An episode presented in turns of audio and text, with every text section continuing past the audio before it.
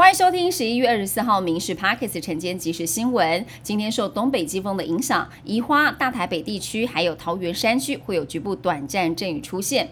白天北台湾高温二十到二十三度，其他地区是二十四到二十八度。空品方面，北部竹苗、中部云嘉南、高品空品区跟马祖金门是橘色提醒等级。蓝白郭三方会谈不欢而散。柯文哲今天早上十一点带副手登记参选，国民党也宣布在今天十一点召开中常会。侯友谊十一点四十五分前往中选会来进行登记。民进党总统参选人赖清德回应，对手瞧了一整天，在哪开会，几个人要开会都瞧好久，结果却是没有结果。反问大家，敢把国家交给这群人吗？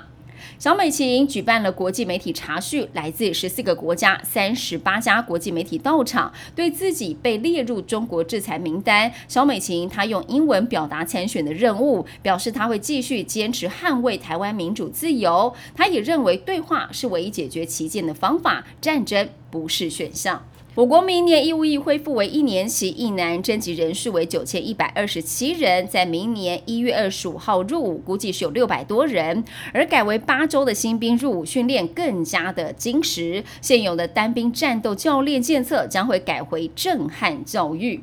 行政院公布了减税大红包，今年基本生活费调高六千元，伙食费免列入，薪资额度调高为每个月三千，明年报税可以适用，预估是两百三十五万户是可以受惠的。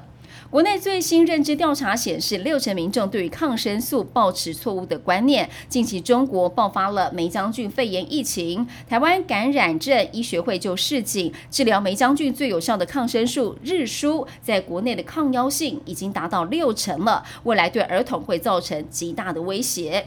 春节如果想要外出围炉，热门餐厅现在就要下定了。消基会抽查发现，六成餐厅收取定金超过定型化契约规定的总价两成上限，还有三成六收取总价全额，不少知名业者都违法。消基会呼吁政府要加强查处，业者不改善就开罚。